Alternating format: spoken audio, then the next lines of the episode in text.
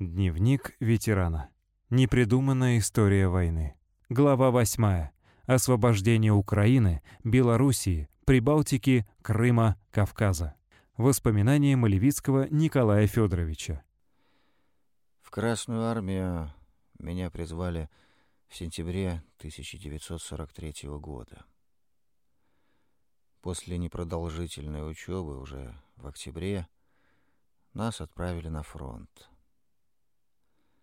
Сейчас помню свой первый бой. Наш стрелковый полк готовился к атаке. В 9 часов утра началась артиллерийская подготовка. Заместитель командира взвода, старший сержант по фамилии Дуб, говорит «Держись за мной». Когда артподготовка закончилась, мы выскочили из траншеи и побежали. Сержант впереди, я за ним. У меня длиннющая винтовка, 10 патронов к ней. Это было все мое вооружение. Ни автомата, ни гранат, ничего больше не было. Бежим. Я уже почти совсем выдохся. Вдруг смотрим, впереди воронка от разрыва снаряда. Мы с сержантом прыгнули в нее. Оглянулись назад — за нами никого. А впереди из траншеи немецкие каски торчат. Я у сержанта спрашиваю, и что теперь будем делать? А он мне отвечает, ждем второго артобстрела. только он закончится, бежим и прыгаем к немцам в траншею. Примерно так и получилось. Через полчаса начался второй артиллерийский налет — мы выскочили из воронки и бросились к немецкой траншеи. Запрыгнули в нее. Немцы увидели нас, начали отходить. Мы открыли по ним огонь.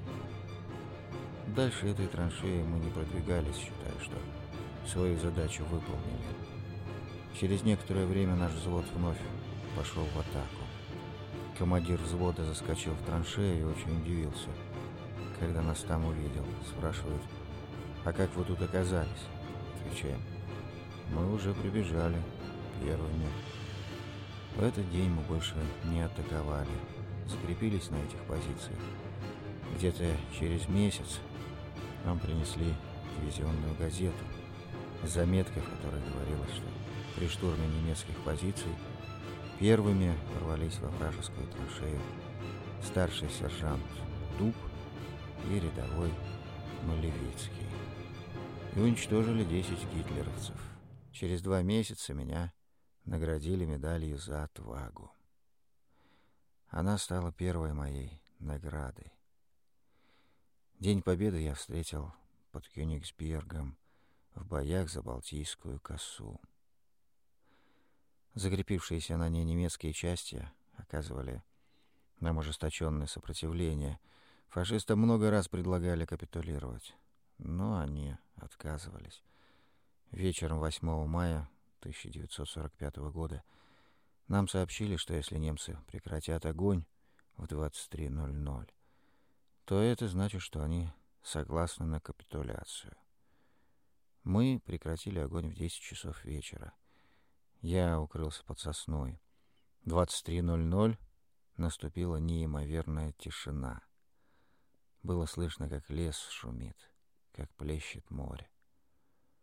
Наступил рассвет, взошло солнце, и по-прежнему стояла звенящая тишина. И только тогда немцы начали сдаваться. Складывали оружие и сами уходили в лагерь для военнопленных. Никто нам официально не объявлял об окончании войны. Мы это почувствовали сами. Вечером был салют, из всех видов оружия. Так для всех нас закончилась война.